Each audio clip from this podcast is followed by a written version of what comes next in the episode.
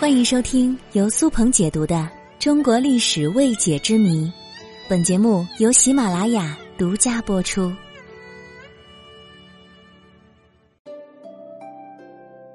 上一期节目，我给大家讲了秦淮八艳中的顾恒波、卞玉京、李香君和马香兰这四位。那本期节目接着说剩下的四位：寇白门、柳如是、董小宛和陈圆圆。红颜薄命，寇白门。寇白门出生于世代昌门，自幼就沦落风尘，成为秦淮八艳之一。在十七岁的时候，她嫁给了保国公朱国弼。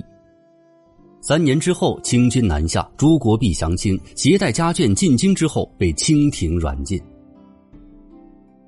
朱国弼原本要将寇白门卖掉变现，后来寇白门主动提出自己要再入风尘，朱国弼。同意了。之后，寇白门回到了金陵，重操旧业，做起了红尘生意。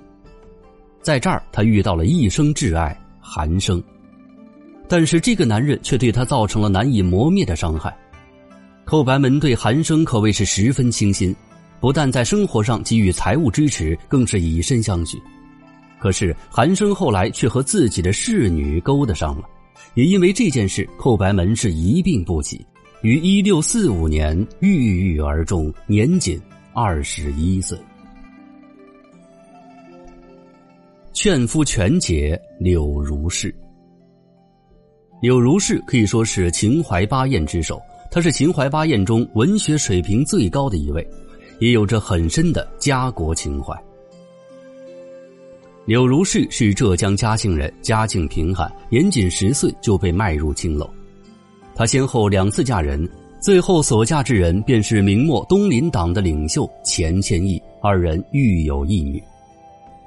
明朝灭亡之后，柳如是劝说钱谦益做了南明的礼部尚书。后来清军南下，夫妇本想投水自尽，但是钱谦益却因为水冷而未成行。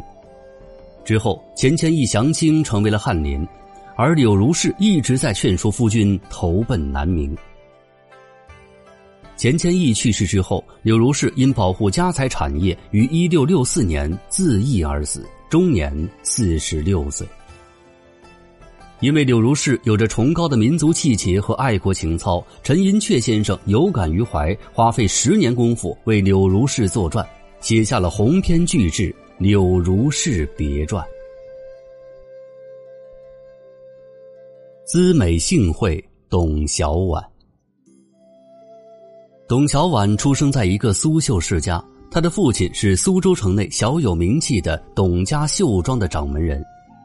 因其家境优越，所以幼时的董小宛就受到了非常良好的教育，琴棋书画样样精通。董小宛在无忧无虑中度过了十三年的时间。可是天有不测风云，人有旦夕祸福啊！也就是在董小宛十三岁的时候，他的父亲突然因病去世。而此时正值明末，战乱不断，再加上董小宛母女二人又不善经营，最终绣庄倒闭，而且欠下了巨额债务。董小宛的母亲因此病倒在床，就这样，一切重担就压在了年仅十五岁的董小宛的身上。此时的董小宛才十五岁，她又是一位大门不出、二门不迈的大家闺秀，她又能去干什么呢？最终，在走投无路之下，董小宛只能是前往南京秦淮河畔。从此，他开始了名震秦淮的一生。在卖艺的过程当中，董小宛凭借着超凡脱俗的容貌和气质，很快就在秦淮河出了名。但是，因为这董小宛太过于心高气傲，虽然受到了文人的追捧。但是因为他不屑于去奉承，所以久而久之就没人关照他的生意了。